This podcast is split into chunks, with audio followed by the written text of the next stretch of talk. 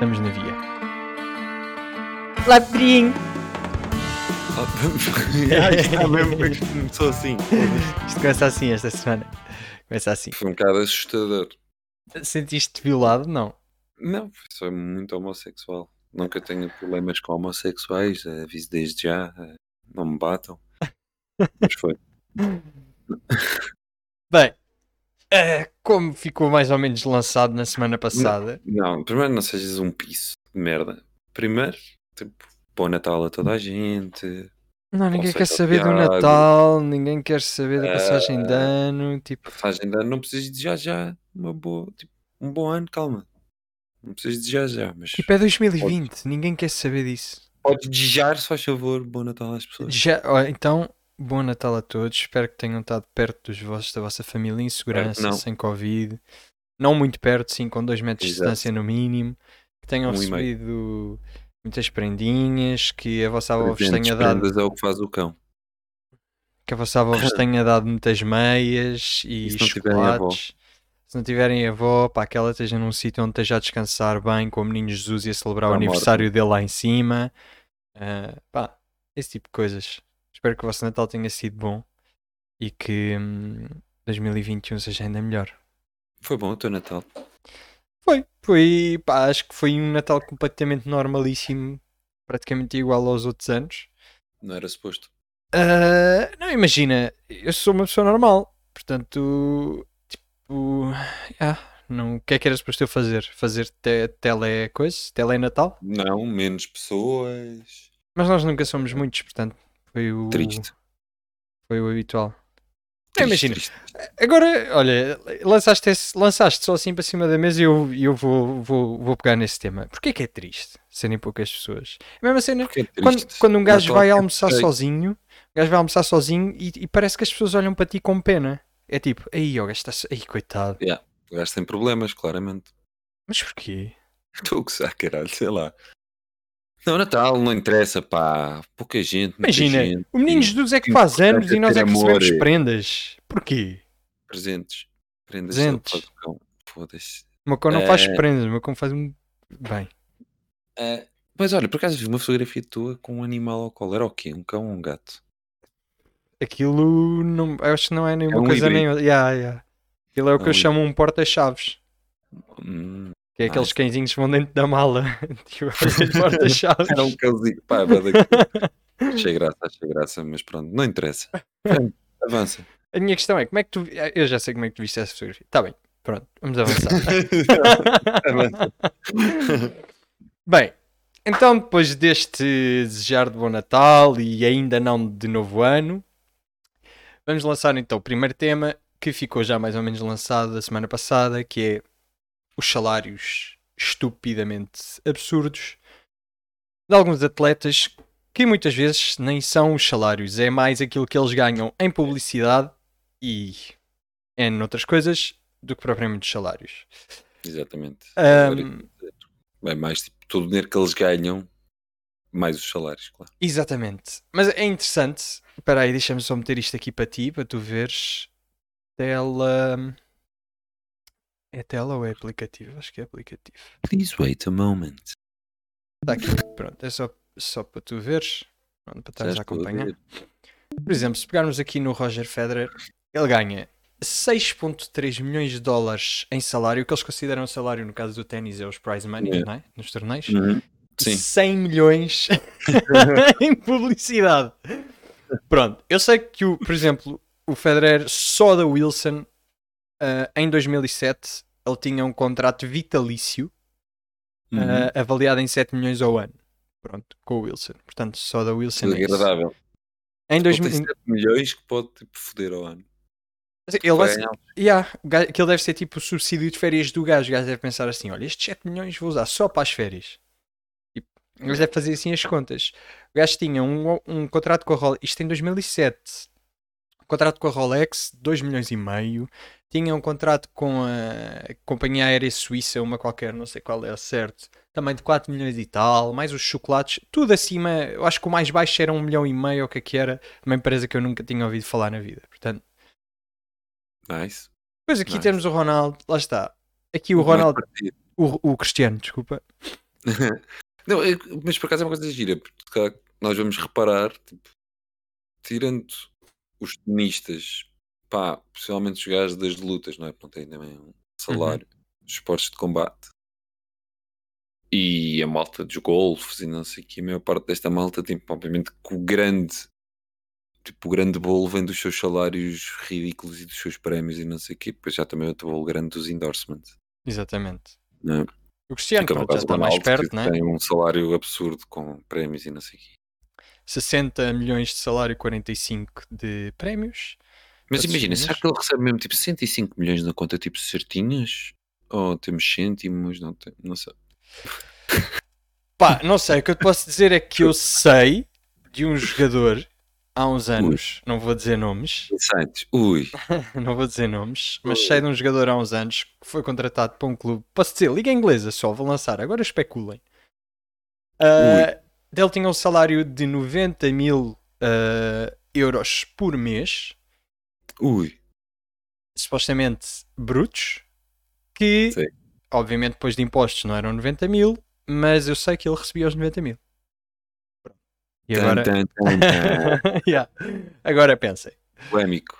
Bastante polémico. Mas 90 mil por mês é bada pouco. Pode Epá, isto foi em 2000. e- Quando é que o Porto foi campeão europeu? Já 2005? está já demasiadas coisas, não achas? 2005? Campeão europeu, tipo 2004, não sei. Já, já, já podemos saber eh, Pronto, quem é que é. Pode ser Paulo Ferreira, tentar adivinhar. pode ter sido Ricardo Carvalho. Já, já deste. Por acaso, Ricardo Penso. Carvalho não foi para a Liga Inglesa, acho eu. Foi sim, foi para o Chelsea. Foi sim, depois foi para o Com Real. o Mourinho. Mas acho que já abusaste agora, já desvendaste demasiado. Não, mas estão à vontade. Eu nunca vou confirmar nem desmentir. Bem, Quem não sabe, o João é filho do Maniche e é. filho do Manis. Aqui o Messi já, já é uma discrepância um bocadinho maior que o, que o Xian. 72 milhões de salário, 32 de patrocinadores. Neymar também, salário gigante, não é? Claro, para jogar neste clube tinha de ser. Mesmo. Nada contra o PSG. E aqui, pronto, voltamos outra vez. Tem grande salário, mas O salário completamente estúpido. 30 milhões ao ano. E. Oi? 60 milhões em patrocinadores. Pronto, não vou continuar aqui por ordem, mas vamos só mudar aqui um bocadinho o desporto. Por exemplo, o golfe.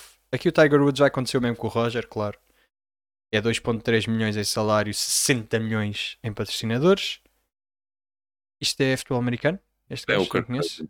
é um quarterback. Aqui, como estavas a dizer, yeah, é o salário completamente absurdo. Por cima, o King. É real. E, e atenção, este, tu olhas para este salário, tipo, o gajo não deve ter um salário muito grande. A cena no futebol americano, para quem não sabe, é que a maior parte dos, dos jogadores ganham muito dinheiro, tipo, no prémio de assinatura. Tipo, imagina, ganham 50 milhões de prémio de assinatura, depois têm um salário de 10 milhões ao ano. Pá. Eles é Ok. muito assim. Yeah. Porque eles não, não têm salários muito grandes. Eles preferem dar muito dinheiro do que ter salários muito grandes, porque, os plantéis dos rosters de futebol americano têm tipo 50 mil jogadores, não é? Pois. E às vezes até têm contratos, e isso também acontece muito no beisebol, também são muitos, têm contratos tipo que duram 30, 40 anos e eles vão receber tipo um milhão ao ano, assim. Que é muito agradável para os jogadores, para o Ah. atleta, isso é muito agradável mais do que receber o bolo todo de uma vez que depois dá merda. É claro. Já lá vamos, já lá vamos, já lá vamos. Portanto, aqui uma discrepância muito grande. Futebol americano, né? Tyson Fury, desportos de combate. É. Como assim? Ah, isto é. Ok, já percebi. Ele ganhou combates este ano, não foi? Ok, sim. Eu- acho que isto aqui devia estar em cima, mas pronto. Hum, Não, são endorsements, não é? Tipo, é... Pois, sim. Sim, Isto foi pelo combate. 50 milhões pelo, pelo combate que ele tinha o. O que é que nós temos mais? Temos o Hamilton. Hum, aqui. Estilo. Eu não sabia por acaso que os gajos tinham um grande salário. Os gajos Eles, na verdade, não têm. O Hamilton tem. Ah, ok. É um bocado mais assim. Gajos era tipo, ganham muito dinheiro com certas corridas que ganham. e Não sei. Não, normalmente não. Aqui o McGregor mais equilibrado. Yeah, yeah. Bem, ele isto é continua aqui por. São os 100, não é? O top 100. Olha, É. a primeira mulher ali é o Rafael. Estou a brincar, é o Osaka. A Isto é muito estranho, porque provavelmente quem não conhece muito ténis não conhece Eu. estes dois jogadores. Naomi Osaka e Kei Nishikori. O que é que. o Osaka sei, foi a gaja que ganhou tipo a uma das irmãs Williams e que foi polémico na altura porque Exatamente. que ia espancar o árbitro, não foi? Exatamente, basicamente foi isso. Pronto, o que é que acontece? A Osaka, como vês aqui pelo salário, 3.4, até porque os prémios na WTA são muito mais baixos do que no Ah, circuito masculino. Quem é essa merda? Ah, ah, Ei, ei! Mas é verdade, o ténis feminino é uma merda. Passando à frente, eh, a Osaka é japonesa e o Nishikori é japonês. E isto faz com que eles tenham. país, Yeah, exatamente, eles são tipo deuses no Japão, portanto ganham rios de dinheiro. Yeah, yeah, yeah. Bem, e a minha primeira questão, e acho que a questão essencial aqui é: isto é justo? Será que es- esta quantidade de dinheiro para uma pessoa só, estes, e, e depois podemos pôr aqui várias questões, mas estes atletas ganham este. Porquê que estes atletas ganham este dinheiro, Pedro? Olá, João, tudo bem? Então, Então, como estás? é assim, eu sou, eu sou polémico nisso, porque eu acho que isto é bastante justo. Uhum. A maior parte destes gajos, obviamente que tu, imagina, se estivéssemos a ver os 100 jogadores mais bem pagos, da NBA especificamente, se calhar eu ia dizer, é pá, foda-se, este gajo claramente não merece este dinheiro, não é? É basicamente pelo contexto o gajo conseguiu chegar a esses valores. Agora, se olharmos para os 100 atletas, fora futebol, fora, fora um desporto em específico, faz sentido porque, pá, eu olho para estes top 100, eu olho, por exemplo, olho para estes top 20 e destes 20, pá, tirando vá, o, o Carson Wentz, o Kirk, o Kirk Cousins e o Jared Goff, por acaso são os três do futebol americano que melhor ganha- ganharam em 2020. ganharam. São tipo gajos que deram muito dinheiro para as, para as marcas, para os clubes, para, para, para as coisas que representam. Ver? Tipo, não há Uhum. aqui um gajo, meu, tu metes um anúncio com o Federer, de certeza que vai gerar muito mais dinheiro do que o dinheiro que lhe pagaram. Metes um. A mesma coisa se aplica a todos os outros. Não, não vou estar aqui a dizer um a um, não é? Mas todos os outros são, são marcas muito grandes. E, e, e no caso, por exemplo, dos desportos de combate, onde sempre foi Anthony Joshua, tipo, a referência. O Tyson Fury, e este ano claramente foi um gajo com bastante destaque, não é? Tipo, ganhou muito, mas ao mesmo tempo o Conor McGregor é um gajo que este ano lutou uma vez com o Cerrone. Tipo, nem sequer está, já nem é considerado tipo, o melhor lightweight do mundo, nem nada que nem lá perto. Yeah. Ah, e está aqui porque, porque a marca Conor McGregor, não é? Tipo, Conor McGregor está sempre a fazer merda e está sempre a gerar dinheiro ah, por causa do nome dele, não é? E eu acho que é um bocado tipo, ok, se eu olhar para este, eu digo, ah, é justo, porque estes gajos, embora tenham contratos estupidamente caros, eles também geram muito dinheiro e, e- geram muita atenção à volta deles e, e- ganham títulos para os clubes e no caso dos, dos esportes individuais, pronto, ganham títulos por si e o dinheiro entra diretamente para o bolso, não é? E acaba por ser um bocado, eu, na minha opinião, eu diria, yeah, parece-me justo e, parece-me que eh, em alguns casos, se calhar há aqui jogadores que geram muito mais dinheiro do que aquele que lhes chega ao, ao bolso no final do, do ano, portanto. Eu acho que não é alguns, eu acho que são todos. Hum, Eu, eu todos, todos, todos, todos, não diria. Tipo, tipo o Deontay Wilder e o Anthony Joshua, por exemplo, pá, eles também não devem. Os valores de, de, de endorsement deles devem ser bastante baixos. Eles devem ser a maior parte do dinheiro deve ser em aqui. winnings. É. Exato.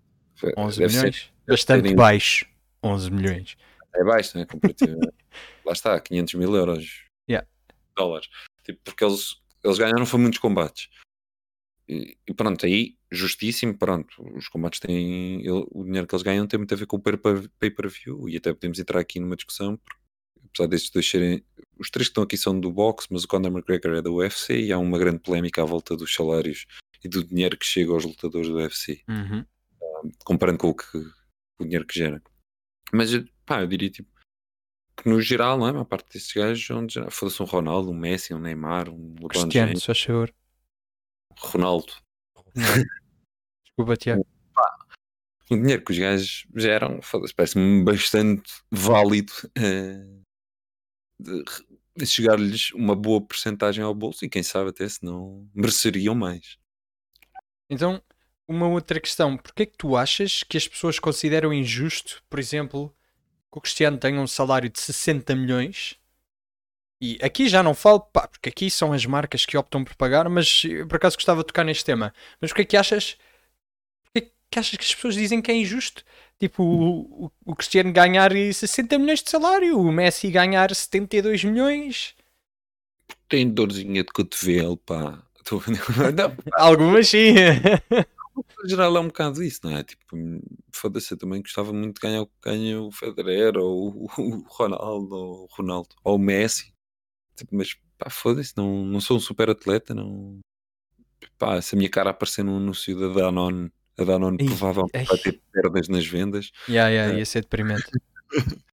Pá, é- eu digo sempre, pá, eu dou um exemplo. Eu, eu sempre fui um gajo, tipo, pá, também sempre fui tentando perceber um bocado melhor este mundo, estás a ver? Eu, do exemplo, quando eu estive ano passado no Vietnã, pá, estava numa puta de uma cidade qualquer, completamente aleatória. Foi a única vez que fui a um centro comercial no Vietnã. Pá, estávamos na rua, estava com, com a Marta, estávamos a chegar ao, ao, ao centro comercial. eh, e, pá, não, é que os centros comerciais, tipo, imaginem um Colombo, Uhum. ah, um bocadinho mais pequeno, no meio da cidade mesmo, ah, e com grandes banners de publicidade, tipo, e do nada estava lá tipo Ronaldo num dos É banners sério? ah, patrocinar uma bebida qualquer, pá, um anúncio que eu nem sequer imaginava que, que existia, e eu pensava, ah, tipo, pensei, se calhar o gajo, pá, o Vietnã tem tipo 100 milhões de habitantes, o gajo deve ter ganho tipo 5 milhões só para ter aqui a figurinha dele, a ver? Tipo, nos- nestes, Yeah. aquilo devia ser uma cadeia de centros comerciais que depois investiga um bocadinho. Pá, imagina o dinheiro que o homem não deve ter feito só daí, tipo, a marca dele onde é que chega, a merda do Vietnã, tipo, à cidade pequena, ou pá, nós não temos noção da dimensão destas marcas, portanto, e das marcas que estes gajos são. Portanto, acho que a tua pergunta era, era isso, não era? Tipo, É, é, é, é- eu- quer dizer, era e não era. Assim, é até que ponto exatamente. é, As pessoas que olham para isto e não compreendem. Pá, Uhum. eu acho que é um bom exemplo para compreender. Tipo, foda-se, estava no Vietnã no meio do nada e este gajo, tipo, a imagem dele ainda era usada. Tipo, e, e se calhar não é. Lá está. O salário ser tão alto, pá. Pois é, porque o clube também, desportivamente, ganha muito com, com ter um Cristiano Ronaldo, não é? Porque não é, não é só os que o gajo ganha, são os recordes que ele bate, são as camisolas que ele vende e são os jogadores que querem jogar com ele e que vão para os clubes para jogarem com ele. E isto acontece, o caso mais gritante aqui é o LeBron James, toda a gente sabe que é um recrutador de primeira apanha na NBA e sempre que ele vai para, um- para uma equipa qualquer, vem tipo 10 gajos bons atrás. Portanto, isso, obviamente, com um franchise, quando vai buscar um LeBron James e paga a peso de ouro, obviamente que também sabe que, que lhes vai trazer títulos e títulos trazem dinheiro e pronto. Sim, no caso do Ronaldo, E, e ter um LeBron James, se calhar, eh, por exemplo, na NBA, uma coisa que é muito importante, que é os, os jogos que dão em televisão nacional, não é? Que são os que pagam mais aos clubes. Tipo, quando tens um LeBron James, pá, aí, deves ter pá, aí 5 jogos por época que não dão na televisão na televisão nacional, tipo, em que dá Yeah. não é ESPN mais específico ou assim, portanto existe alguma relevância, obviamente financeira e acredito que o LeBron James então seja um daqueles casos que gera tipo, muito mais dinheiro do que o salário que lhe paga. Bem, e a tal cena, no caso do Cristiano, fala-se que no primeiro dia só a venda de camisolas pagou a transferência, não é? Portanto, Sim, sim. Pá, é obviamente que, que a margem das camisolas num clube é mínima, porque quem ganha mais normalmente são as marcas, mas, mas isso já dá uma perspectiva tipo ah, do dinheiro que o gajo gera. tá? Tipo, não, pá, Exato. tipo, o Ronaldo que deve vender jogos para a Ásia toda, deve vender jogos para todo lado. E para a própria liga onde ele estiver é muito bom. tipo. Portanto, achar que estes gajos não valem dinheiro epá, é, é desonesto e eu acho que é um bocadinho é não olhar para as coisas em perspectiva, porque no final do dia pá, yeah, estão só a dar a merda de um chute na bola, mas a verdade é que nós nos chatamos a ver esse chute na bola. é? exatamente, eu acho que aí, Um bocadinho aí é o ponto essencial, que é, eu acho que as pessoas não conseguem compreender que estes gajos só ganham este dinheiro porque nós apoiamos o que eles fazem. Exato. porque senão eles não ganhavam este dinheiro. Eu gosto de dar um exemplo, tipo, é, é, um- é um bocado ridículo tendo em conta a dimensão, mas eh, eh, eu lembro-me na altura da a Cristina Ferreira, esse, pá, esse super sumo da televisão nacional. Ah, pá, João, João, João, João. Não, não, eu- para te explicar. Em quatro episódios, eu pensava que tipo, esse nome iria aparecer no, sei lá, no episódio 200, caralho. Não, não, mas vou lançar já. Vou lançar já. Tu és um dos maiores fãs, mas não Cristina precisava. Ferreira é incrível. Sabes que eu adoro. Pá. E eu lembro-me que houve uma altura, ainda antes dela supostamente ir para a SIC e não sei o quê, que ela estava, falava-se que ela estava a ganhar 50 mil euros por mês na TVI. E pá, ganda escandaleiro e como é que é possível e não sei o quê. As, eh, as pessoas não, não sei se as pessoas sabem, mas a TVI é uma empresa, não é? E as empresas normalmente não existem para dar prejuízo. Portanto, a partir do momento que eles estão a pagar esse, tipo de dinheiro a uma pessoa, é porque essa pessoa vai gerar lucro. Sim. E tem de lhe estar a gerar muito mais. Eu acho que é Pá. uma coisa. E aqui é exatamente a mesma coisa. Tipo, uma Rolex só paga 2 milhões e meio ao Roger por ano, sabendo que ele, no mínimo, vai gerar o dobro ou o triplo do que eles lhe estão a pagar. Ou seja, vende três relógios, um Roger Federer. Mas, pá, as pessoas não conseguem compreender isso. Já para não falar que ele só gera esse dinheiro porque tu vês ténis, porque tu acompanhas, porque tu compras camisolas dele, porque tu compras camisolas do Cristiano, porque, pá, Claro. tudo funciona à base do dinheiro e de, de nós apoiarmos um determinado desporto. E os atletas só são mais bem pagos ou menos bem pagos num determinado desporto se esse desporto estiver em cima ou em baixo. E tu, antes estavas a falar do beisebol, por exemplo, que eu não tenho conhecimento, mas se calhar tu, tu, tu tens muito mais do que eu, do, do facto do beisebol estar em baixo neste momento. E isso está-se a refletir nos salários dos jogadores, não é? Sim, é um em baixo porque é muito complicado. Ou seja, tipo, e se calhar até podes andar Aliás, até podemos ver aqui, exatamente. Os Pandemic Paydays tipo, mostram no ano 2020 onde é que vêm ter os atletas do top 100. Pronto, pá, o basquetebol é uma coisa que eu já tinha falado no, no episódio anterior. Pá, é, não é comparável porque o basquetebol, eh, mais especificamente a NBA, não é?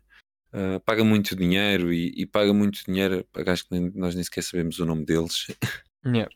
e gera muito muito, como é que se diz? Gera muita publicidade também. Os jogadores fazem muitas publicidades e participam em muitos. ganham muito endorsement, muito endorsement money também. E, e por causa das Nikes e não sei o quê.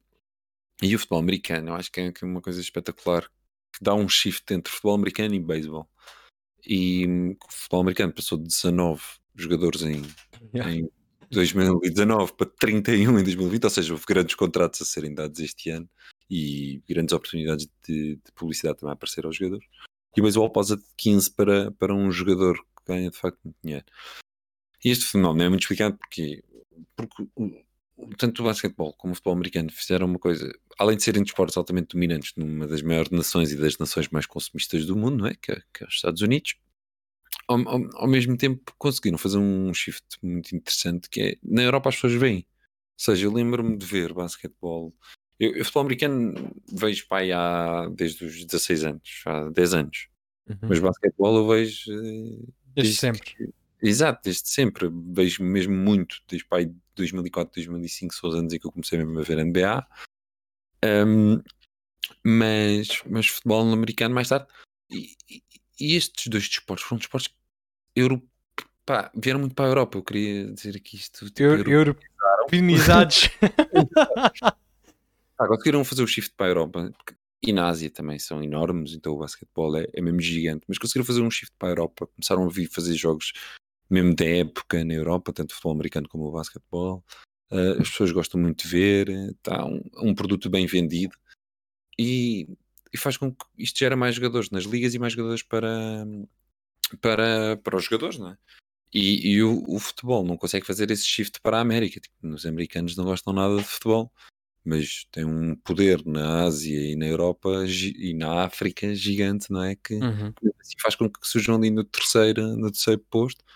Pá, mas nem, nem sequer é comparável ao futebol americano nem ao basquete. É- E é um fenómeno muito interessante.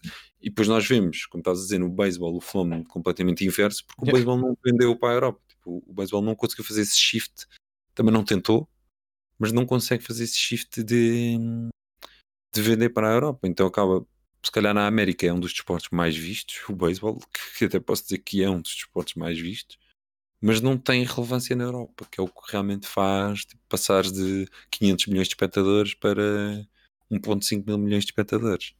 Yeah. Ah, é, é um shift muito. Na Europa e na Ásia. E é um shift muito, muito complicado e eles não, não fizeram. Pronto, e, e acabam por, por começar a desaparecer e qualquer dia há mais jogadores de cricket no top 100 do que. porque o cricket lá está, é muito grande na Índia e Inglaterra. Exatamente. Pá, e aqui é muito interessante porque nós basicamente aqui com o basquete e com o futebol americano estamos a comparar dois desportos que basicamente são vistos num país, mas como tu disse, estão a conseguir fazer o transfer muito bem para a Europa com- Eu, não, eu até te digo, tipo, eu acho que o basquetebol, mais do que estão a conseguir, tipo, o basquetebol já fez completamente o transfer para a Europa. Tipo, Hum. o futebol americano não, mas o basquetebol, tipo, 200% na Europa. Eu conheço milhares de pessoas que não viam, que veem. eh, E eu adoro isso, porque eu adoro basquete e gosto que as pessoas gostem. Mas é tipo, é um shift, é completamente enraizado na Europa e por vezes o basquetebol consegue ter tanto ou mais espectadores na Europa do que nos Estados Unidos, porque há jogos menos interessantes que há mais europeus a ver do que americanos, que é uma coisa muito interessante. Pá, e, é, e é comparar isso com um desporto que é rei em praticamente todos os continentes, menos na América. Na América do Norte. Sim. Na América do Sul. Pá, e esses dois desportos conseguem estar eh, nos dois primeiros lugares. Yeah. Se mostra o, lá está o poderio económico e, e lá Eu está o mercado de consumismo. Mesmo. Sim, sem dúvida, sem dúvida. É mesmo é a globalização destes, destes, destes, destes esportes. É, é, é o que eu digo. É, toda a gente, de nada, tu- lembro-me de ter aqueles amigos que era malta que só via futebol, futebol, futebol. Agora são experts em futebol americano ou, ou em NBA mais do que eu. Que, especialmente do basquete, às vezes até me mete confusão como é que há gajos que nunca tocaram uma bola de basquete na vida e veem aquilo mais do que eu. Uh, e conhecem a liga muito melhor do que eu, e eu acho isso. Pá, eu adoro isso. É muito fixe porque eu acho que são tanto o basquete como o futebol americano são muito interessantes de ver, mesmo muito, muito interessantes de ver e, e pá, e, e, e pode dar às pessoas uma vontade de ver outra porcaria sem ser futebol, porque estamos sempre a ver futebol. Em Portugal é o país do futebol, mas vontade. é bom ver as pessoas a verem outras coisas. E qualquer dia se eu começo a ver ténis, por exemplo, pá, claro que não, mas quem sabe. Acho que devias dar uma oportunidade, mas não vejas um jogo de um grande slam, só favor, senão vais adormecer. Então vou ali a ver o, o jogo de juniores do Carcavelinhos. Exatamente. Não sei se esse clube existe, o Carcavelinhos, mas podes, podes procurar na internet. Bem, não sei se tens mais alguma coisa a acrescentar neste tema. Não, pá, acho que é. Se basicamente concluímos que eles ganham isto porque nós, no fundo, nós, população, fazemos com que eles ganhem isto, não é? Ah, pá, sim, pá. E, e eu quer dizer, olha, metam, quando tiverem filhos, metam-nos a jogar basquete. Eh, pode ser que acabem na NBA e tenham a vida feita mesmo que não sejam muito bons. Ou então acabam como tu, sentados numa cadeira a fazer um podcast porque nunca conseguiram ir para a NBA. Bem, passando à frente para. Foda-se. Nem durmo hoje. Foi muito duro, não foi? Foi um bocado. Duro, duro. Estou bué sentida, Sabes, já. sabes que eu gosto de ti, sabes que é mentira, sabes que eu gosto de ti. Agora não sei bem. ai, ai. Bem, portanto, encerramos aqui as, as, as, os earnings e se é justo, se não é justo. Vão-se todos lixar. Estes gajos ganham um bom dinheiro porque são atletas de alta competição e nós é que pagamos os ordenados deles, basicamente. Portanto, Se não querem que eles recebam esse dinheiro, não beijam. exatamente, pronto, basicamente é isto.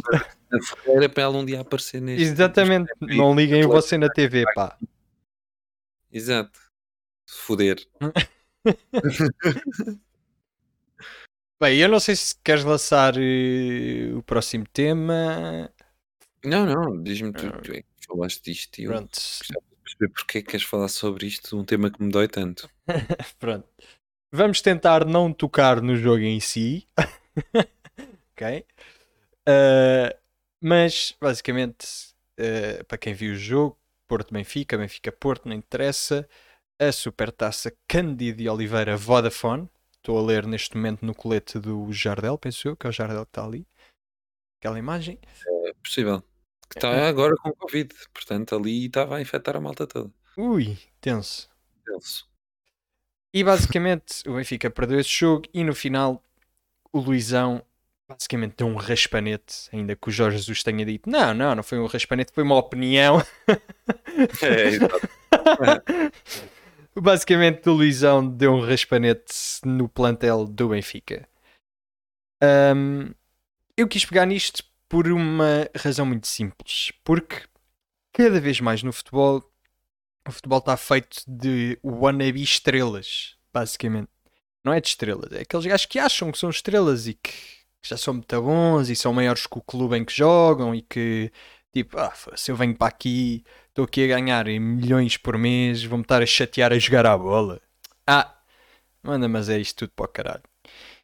E eu acho que esta atitude do Luizão representa aquilo que falta muito hoje ahm, no futebol quando as coisas não correm bem. Que é, Uhum. e muitas vezes isto acontece e tu viste isto, e eu, eu pego normalmente no exemplo do Mourinho porque para mim é um exemplo escandaloso de equipas que não jogavam nada com o Mourinho, nada, assim do nada, de repente apeteceu-lhes. E para mim o maior exemplo foi quando o gajo esteve na segunda vez no Chelsea. A partir do momento que o gajo dá aquele raspanete lá na Eva, não sei quantas, na fisioterapeuta, pá, Grande Eva, Eva Carneiro.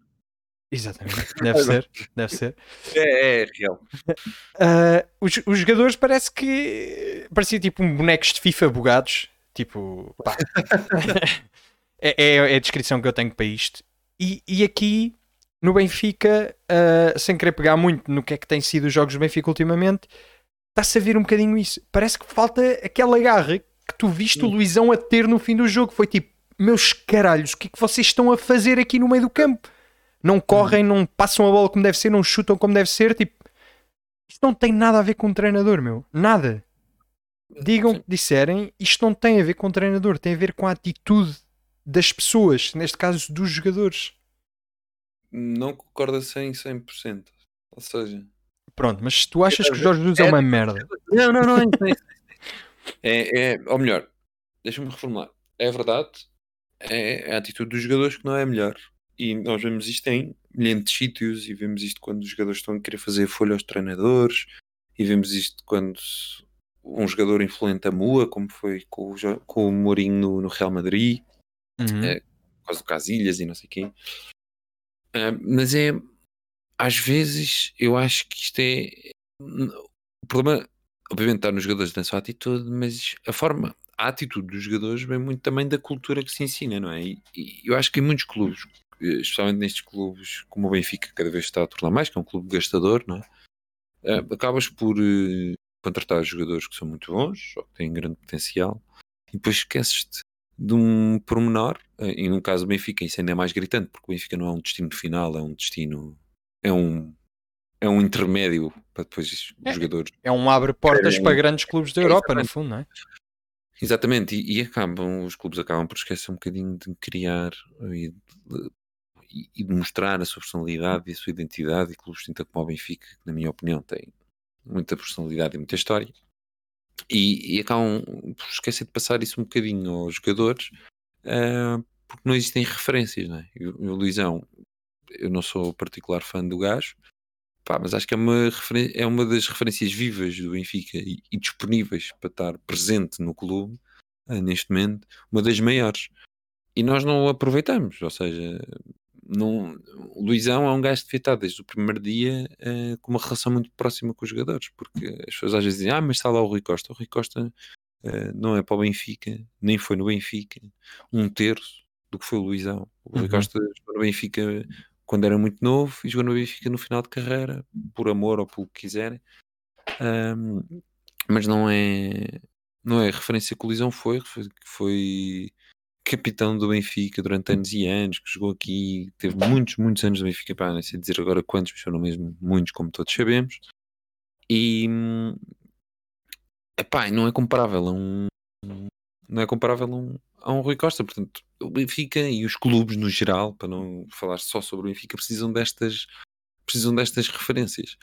E não é pá, e não é com com meias lecas ah, no banco, não é? Que se consegue isto, não é? Basta ver o Bayern. O Bayern é um clube que desde há uns anos para cá, que, que desde a direção aos clubes, à estrutura do futebol, tem um, é toda feita por ex-jogadores, pessoas com muita mística, que conhecem a história, que viveram a história. E, e no Benfica e, e noutros clubes, olha, os Chelseas da vida e não sei o quê, Uhum. apesar do Chelsea estar a fazer um bocadinho esse trabalho, na minha opinião, com o Petrechê e não sei o quê, Exatamente.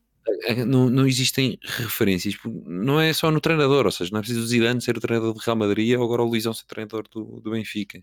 É preciso é dentro do balneário existir essas referências. Eu até dou um exemplo muito rápido que eu estava a ver na quarta-feira, estava a ver o jogo, vi a Supertaça com dois amigos Pá, dois grandes benfiquistas e depois do jogo uh, estávamos obviamente todos chateados e tínhamos umas opiniões diferentes uh, sobre o problema do Benfica e tivemos tipo, a discutir o problema do Benfica uh, que minha, não são muitos.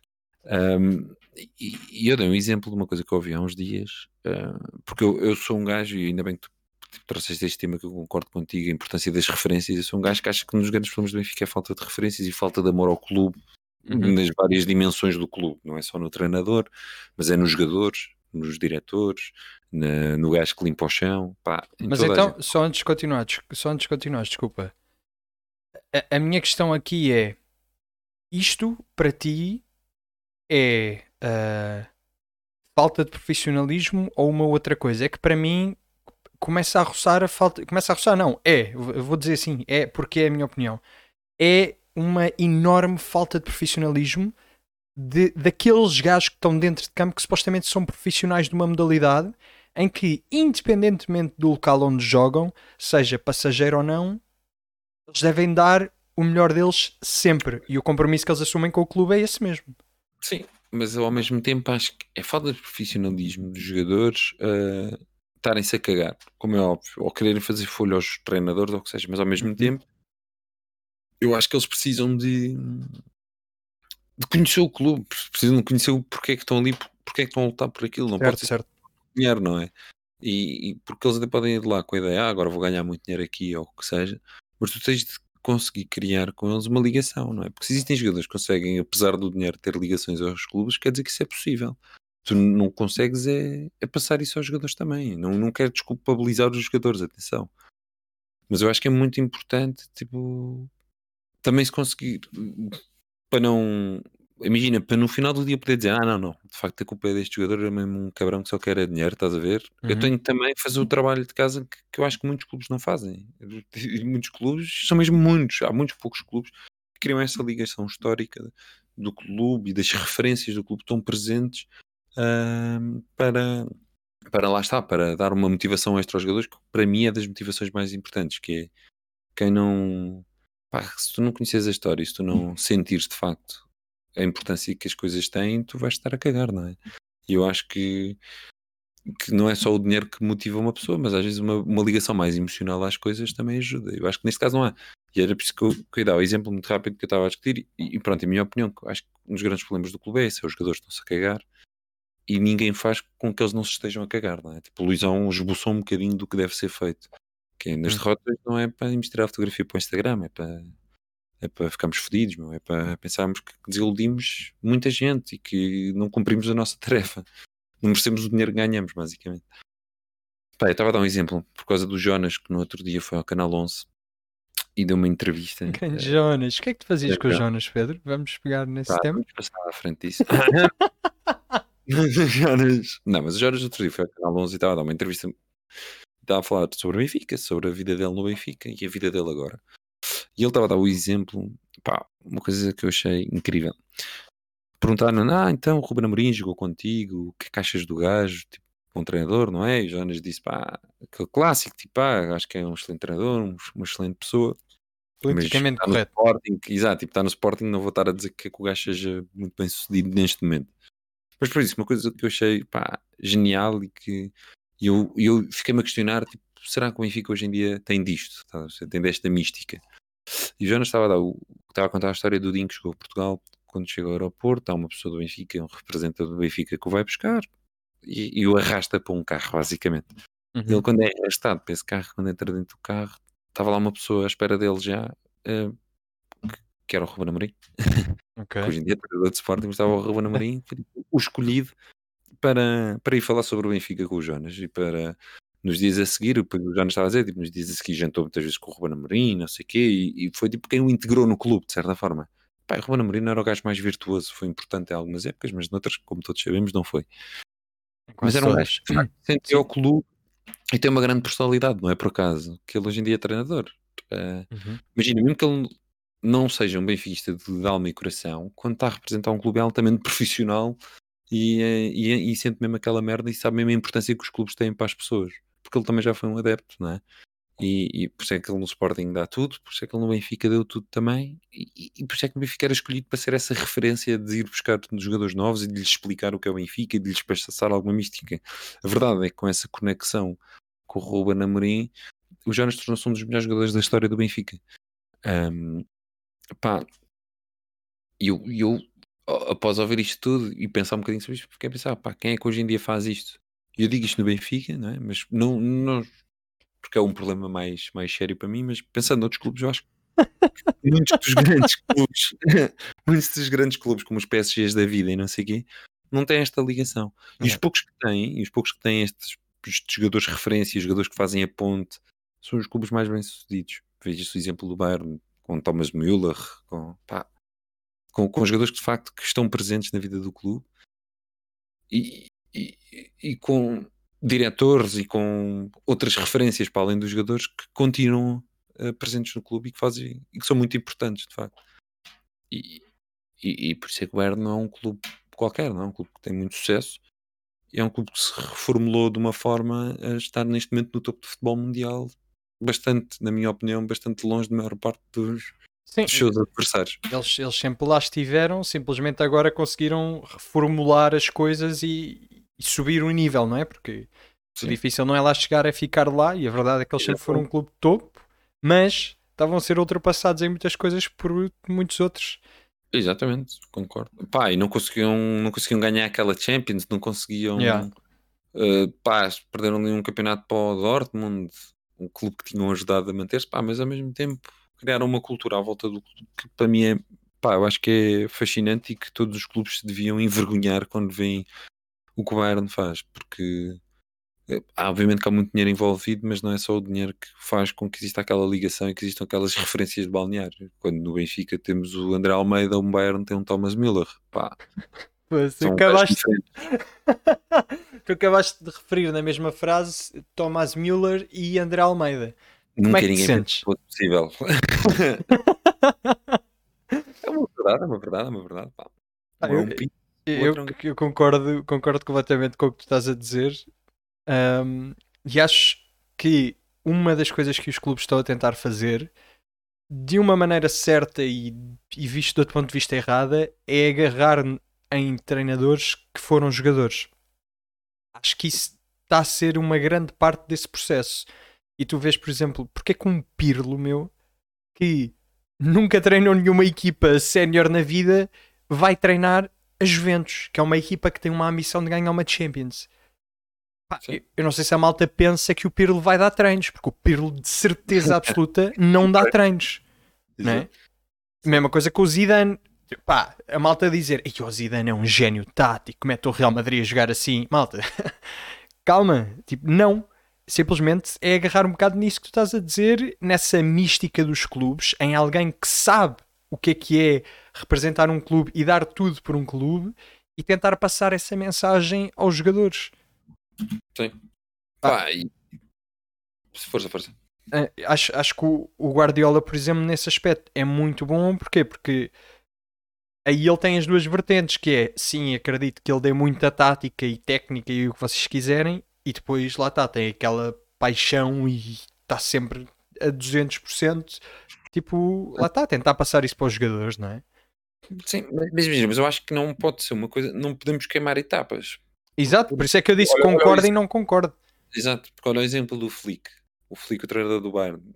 O gajo jogou bastantes anos no, no Bayern antes de, de ser treinador. Ele, ele era, ele jogava no meio campo do Bayern, jogou tipo lá uma série de anos, depois saiu, eh, continuou a jogar na, na Alemanha. Ah, e depois ele, como treinador, ele ainda treinou alguns clubes. Ele treinou o Offenheim, foi adjunto do Joaquim Low na, na seleção alemã. Não Depois veio para. Pronto, a maior parte das pessoas não, não, não sabe. Depois veio para. Foi adjunto do Kovac, do Nick Kovac no, no Bayern Munique. Depois acabou por, eh, por ser agora o treinador do, do Bayern Munique. Eu, eu acho que é um treinador sensacional, completamente o. Acho que ele é mesmo muito bom no que faz. E é muito porque ele está, além dele não ter saltado a etapa de passar de treinador do Sub-23 da Juventus para, para treinador principal da Juventus, que é só uma equipa que luta por recordes absurdos na Liga Italiana e por ser também ganhar uma Champions, não saltou essas etapas todas, mas ao mesmo tempo tem uma ligação uh, muito grande ao Bayern, porque foi jogador do Bayern seis anos, ou o que foi, tipo, jogou mesmo muito pelo Bayern. Yeah. E, e quem é adepto, estás a perceber? Eu acho que tem de ser uma conjugação desses dois e não pode acabar no treinador. Ou seja, todas as referências, aquelas referências do balneário, como o Benfica tinha ao Shell, epá, são gajos que têm de estar presentes porque são gajos que conhecem a mística do clube como ninguém. É, eu acho que tem que começar por aquilo que tu. mensagem ao, ao jogador, é? E, e eu acho que foi um bocado, desculpa, mas foi um bocado, um bocadinho disso na ligação, por exemplo, do Rui Costa com, o- com o Darwin. Mas Uhum. não, não tem, porque o Rui Costa não tem. Tipo, as pessoas acham que o Rui Costa é um benfiquista dos sete costados, mas eh, isso dava discussão para sete horas, porque eu, eu explicava porque é que o Rui Costa não é assim tão benfiquista como as pessoas pensam. Ahm, mas é um bocadinho disso, mas tem de haver muitas pessoas na estrutura que, que criam essa e- e ligação emocional e ao mesmo tempo e também tem de existir pessoas muito profissionais, muito Uhum. boas no que fazem, nas partes mais técnicas, como ser um diretor desportivo, como ser um treinador. né? Tem de ser já gajos também com muito conhecimento técnico. né? Se conseguires conjugar os dois, fantástico. Se não, pá, tens de ter outras referências que ajudem.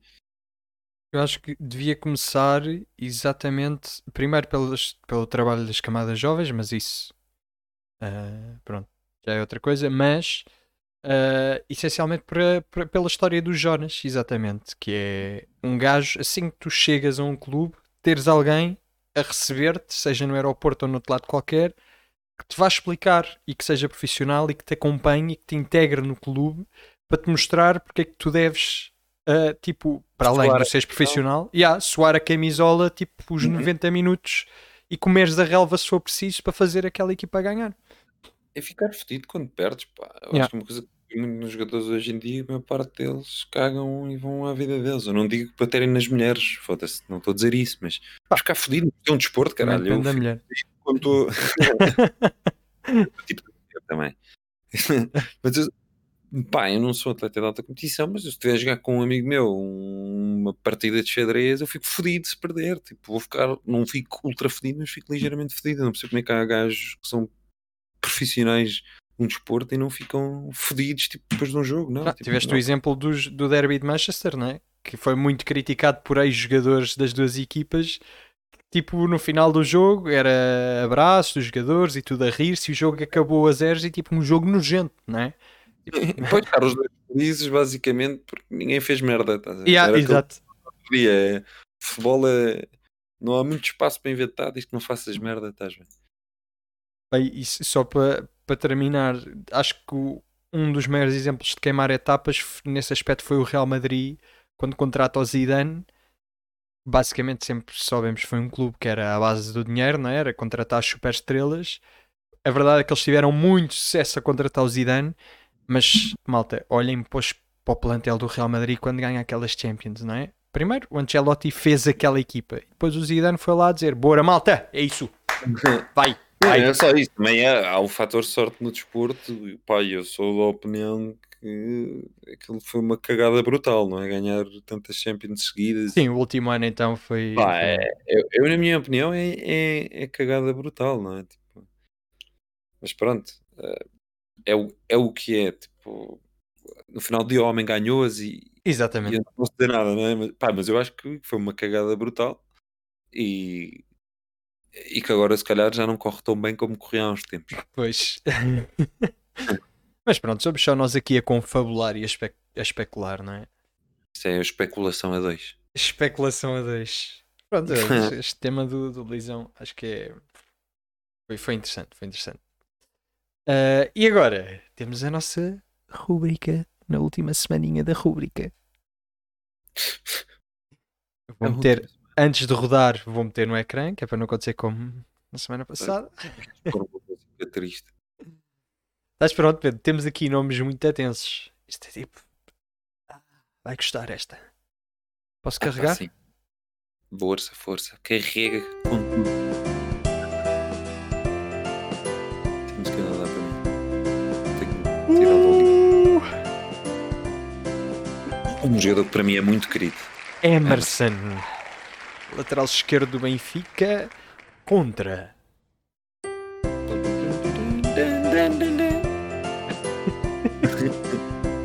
Ui, olha, esta é boa. Ai, é meu, isto é Bruno Cortês também, ex-lateral esquerdo do Benfica. Portanto, isso é lateral contra lateral. Bem, malta, e assim termina a rúbrica. Vamos pensar em qualquer coisa para próximos episódios. E então, vamos lá discutir. Isto é preciso o clássico, o clássico 0-0. 0-0 aqui a ajudar. Grande shout-out para o 0-0. Emerson Conceição. Algum deles ainda joga? Onde jogar os dois, diria eu. Sim, também penso que sim. Jogar quer dizer, estão em clubes. Ah, ai, ai. Tá, tá, o Bruno Cortês está no Grêmio. Este é Grêmio. Ia jogar, foda-se bastante. E o Emerson no Santos? Não, isto não é o Não, Santos. está no Cianorte. Foda-se, o Emerson é tão mau, cara. Deus. Cianorte, o que é isto? Não, estava. Estava, estava, esse cara reformou-se. É capaz de ser reformado. do futebol. Retirado das competições oficiais. Sim, está aqui. Situação. Retirado das competições. Nem é reformado, porque o gajo nunca foi jogador profissional, não é? Na verdade. Pá, a primeira coisa que eu já vi, já estou chocado com uma destas coisas. É que tens noção que eu tinha uma resposta para isto. Eu ia dizer que o Emerson era muito melhor do que o Cortês. Mas eu agora estou com muitas dúvidas. Pá, Cortês já foi pois. seleção brasileira, que eu não fazia mais pequena ideia. Como assim? É é isso? jogou um jogo. Tens o época a época. Época a época ali no final. Época, época, ok, já está. Já, já. Ok. Meu, um jogo anda para baixo, para baixo. Que escândalo. Mas foi contra. Isto deve ter sido um amigável, não é? É impossível. Detalhes. Sim, foi uma preparação, foi um amigável Contra contra. Argentina. a do Brasil está um bocado na merda, mas puta, isso. Isto foi em que Foi ano? em 2011, 2011. Ok. Portanto, foi na altura que ele, depois do, antes do Benfica, quero dizer. Foi na altura que ele supostamente era bom. Quando chegou ao Benfica não era. Hum, hum. Ah, vamos só- aqui ao trajeto, desculpa, mas o trajeto do Emerson é um bocado curioso. É que o gajo em 2006 está no Arthurzinho no Brasil. Eu, dois- Calma, calma, calma. An- Antes de avançares. Bruno Cortês, com 19 anos, isso é o Bruno Cortês, Uhum. com 19 anos, estava no Arthurzinho, clube do Rio de Janeiro, fundado em 2003, cujo presidente é o Arthur dos Santos Lima. Ou seja, é o Arthurzinho porque é o presidente é o Arthur. Acho que é importante falar sobre este clube que eu não conhecia. Mas vai, vai. 2007, 2008 vai para a Arábia Saudita por alguma razão que eu não sei. Não Não. joga, não faz. era Arábia Saudita, é Qatar. Qatar, Qatar, ganhar- desculpa, Para ganhar uns trocos. não joga. Depois Castelo Branco, Brasil outra vez. Kissam, Kissamã, é assim que se diz, sei. Kissamã é tipo Massamã. Maçã, deve ser. Também não joga durante duas épocas e depois vai para o Nova Iguaçu, faz 14 jogos. Botafogo, São Paulo, começa a subir. São Paulo, Benfica, o pico Botafogo. da carreira. Depois volta ao Brasil para o Criciúma Criciúma, Criciúma. e depois vai para o Japão para este clube. Yeah. Fixe. Albirex Nigata. E em 2017, por alguma razão, consegue voltar a jogar no Grêmio. Mas é uma alta rotação. O homem está no Grêmio, tipo, a jogar todos os jogos. Eu não tinha noção disto. 2017 ele faz 46 jogos e um golo. Em 2018 faz 52 jogos. É chocante, meu. O Bruno Cortês tem uma carreira muito mais bonita do que, que uma vez eu sonhei. Ele tem 5 gols séniores. Ah pá, foda-se, está bem. Isso não vale nada. O gajo é defesa esquerda. Pô, então ainda vale mais do que. Enganou 5 vezes. Enganou 5 vezes. Pá, foda-se. Mas é chocante. Emerson, logo, logo a fotografia diz-me logo que não pode ser melhor que ninguém da vida no geral. Pá, quem estiver a ver vai perceber o porquê. Tipo, pá, é nojento. Pá, Pá, é, E Emerson tem uma carreira completamente diferente. Começa muito melhor. é isso, é que o Emerson, pe- pelo, tu No- começas a olhar no- para os nomes e tipo, ah, este gajo, claro que é muito melhor que o Bruno Cortês. Este gajo jogou 7 anos na Europa. 7, 8 anos na Europa. Por um Cortês foi um ano. O gajo enganou muita gente durante muito tempo. E no Benfica jogou tanto, foda-se. Meu, É ah, o gajo tem 39 jogos no Benfica. Não, gajo, foda-se. O Emerson jogou bastante. É por isso que eu, eu posso dizer que o Emerson é melhor no seu pico de carreira. Apesar de porque o gajo no seu pico de carreira faz um jogo a central contra o Chelsea que fica para a história dos jogos tipo de qualquer central Benfica. Foi um jogo implacável por parte da Emerson. Por acaso, confesso que me lembro desse jogo. Confesso que me Quem lembro não desse se jogo. lembra desse jogo, o gajo faz um jogão do caralho. Faz um jogão do caralho. Mas vá, vamos, vamos decidir. Isto para mim é ver quem é o melhor. Uh, sim, sim, sim. Pá, eu, eu, eu não consigo dizer deve, até vou meter isto em dupla janela e vou mostrar para o YouTube. Malta que está no Spotify é a hora da transição. Eu vou se foder só. Pá, eu, eu não consigo dizer que, que o Emerson é melhor que o, que o Cortez. Eu diria, eu, eu antes Mas disto eu mesmo tempo dizia. tens uma carreira da Europa que o. Imagina, o Emerson faz muitos jogos na Europa. Bruno Cortês, pá, no Brasileirão qualquer gajo é bom. O Jorge Jesus é bom no Brasileirão. é uma coisa que temos de perceber. É, é Emerson depois, pronto, depois do Ren, tipo, claramente cagou na vida, mas também já tinha o seu dinheiro, não é? Já é, é uma situação diferente. Epá, mas tem uma carreira na Europa em que faz 40 jogos por época no Lille e ainda vai fazer 40 ao Benfica. É, é de louvar. É que tem ali oito aninhos muito fortes na Europa. E o Bruno Cortês, foda-se, quando vai à Europa jogou sete jogos do Benfica, acho eu. Foi assim uma coisa ridícula. Que antes o meu lugar cativo no estádio é num sítio onde eu vejo muito bem a defesa esquerda. Coitado. Do quão mau ele era. Estava sempre a avançar, mas a avançar sem sucesso. É que o Emerson era tosco e uma merda e, e pronto. Mas não se metia nos problemas que o Cortês se metia. Pronto, agora era para aí que eu ia, que era para a decisão, para o remate final. A questão é, o Emerson faz muitos jogos na Europa, supostamente em campeonatos de altíssimo nível. Mas será que as exibições dele foram de alto nível? Eu- pensava que tu ias dizer que o, que o Jesus, ah, como dirias, Jorge Jesus, ah, o brasileiro é o melhor campeonato do mundo, não é? Pois, nem me estava a lembrar disso, é o verdade. O Cortês tem muito mais jogos no Brasileirão. No melhor campeonato, no futebol mais evoluído do mundo. É o futebol mais evoluído. Isso é um ponto muito forte a favor do Bruno Cortês. Pois. Pá, estamos a dizer o melhor. É, é assim, eu voto Emerson, apesar do Cortez ter mais jogos, muito mais jogos, muito mais longevidade de carreira. Pá, o Emerson jogou é, tipo a um nível muito mais alto, foda-se. Tipo, ser, ser bom Não, no Brasil, pera, o pera, Emerson pera. também era muito bom no Brasil. Espera aí, espera aí. É isso que eu que eu estou a tentar perceber, que é, ele não, ele não jogou necessariamente ao nível mais alto, ele jogou em ligas mais competitivas, não significa que o nível dele fosse mais alto. A questão é essa. Mas ele tem um jogo contra o Chelsea que é fantástico e o Bruno Cortês não tem nenhum jogo desses, estás a perceber? Isso faz para mim faz a diferença. Eu não consigo dar. Bruno Cortês é uma merda, Emerson também. Mas Emerson, Emerson teve melhor na Europa. Pá. Pá, se jogaste 30, 40 jogos, já por uma razão tem de ser, foda-se. Não Tipo, havia é- mais ninguém. Não estão a ver. Foram 35 no Lille, 37. Isto em épocas seguidas. 37 no Lille a seguir, 31 no Lille a seguir, depois 39 no Benfica, e depois ainda 22 no Tramos ao Sport. Pá, vá lá. Tipo, não é acho que tinha de fazer alguma coisa bem. No Benfica não, mas no Lille, o gajo ir para o Benfica é porque ia jogar alguma coisa. Pá, lamento, eu não consigo dar ao Bruno Cortês. Agora, se me perguntares, os dois, vendo no Benfica, quer dizer, a minha resposta é a mesma. Vendo os dois no Benfica, Não, os dois no Benfica, claramente que o o Emerson é é melhor. Sim, sim. é melhor, foda-se. Aguentou-se mais do que 7 jogos. É Em verdade. termos de carreira, sim, Bruno Cortês, carreira mais longínqua, mais- com mais longevidade. Pá, mas foda-se, vá lá, não é? Tipo, Não, Mas eh, repara aqui nisto.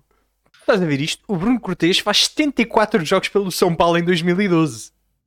foi 74 antes de ir para jogos! Benfica. Antes de ir para o Benfica. Isto é Antes. escandaloso. É um escândalo, um escândalo, um escândalo. O homem não tinha pernas no final do ano. Pá, ma- mas depois, pe- pelo, pela cena da Europa, e a verdade é que o gajo faz um jogo contra o Chelsea que o Bruno Cortês nunca fez, tipo, nem um quarto desse jogo. Claro, porque o Cortês jogou 7 jogos, até vou dizer, consigo dizê-los. Jogou 7 jogos e foram contra Marítimo, Gil Vicente, Sporting, Belenenses, Chinfães e Académica e depois Aroca. Isso é que Portanto, só só clubes contra do grego. merda. Yeah, não, tem de ser o Emerson. yeah, O Emerson tem de ser melhor. lá, não é? Yeah, é verdade. Apesar de ter metade dos jogos também, mas lá está isso. Quantidade não ganho mais significa qualidade. Exato. E ganhou mais dinheiro, depois relaxou, reformou-se, agora deve ter uma fazenda no Brasil e estava bem, mamar 50 gajas por dia, de certeza. Ah, é verdade, é verdade. Viva o Emerson, Emerson Conceição. Emerson Conceição, um grande abraço para ti, pá. grande, grande. Bem, e está terminado mais uma semaninha. Estamos a cumprir, estamos a ser pá, gajos exemplares a ficar ali a bater numa hora. Olha, vai bater numa hora agora. Aí está. Nice. Temos agora Senão, numa hora. Tinhas de contar uma piada. Não, não sei contar piadas. Eu tinha uma piada boa da boa que eu podia contar, mas Conta, não me conta. lembro. Ah, Ah. É que não me estou a lembrar, porque há bocado estava deitado no sofá e estava a dar a missa na TVI ixi. E estava um padre muito engraçado a falar e o gajo contou uma piada. Eu não estava a ver a missa, tipo, foi zapping e parei lá e depois vi que as pessoas estavam a rir e o Ah, gajo estava claro, tipo, a fazer claro. um beat de stand-up. Basicamente, durante a missa. Pá, e, e o gajo contou uma piada muito engraçada, mas eu pá, não me estou a lembrar por nada neste mundo. E não quero fazer isto, perder mais tempo. Se eu me lembrar Ah. para a semana, eu conto. Ok, ficamos à espera então da tua piada, Pedro. Muito obrigado a todos os dois ouvintes por esta horinha, por estarem a ouvir. Um grande abraço e estamos cá na próxima semana. Beijinhos à prima. Tchau!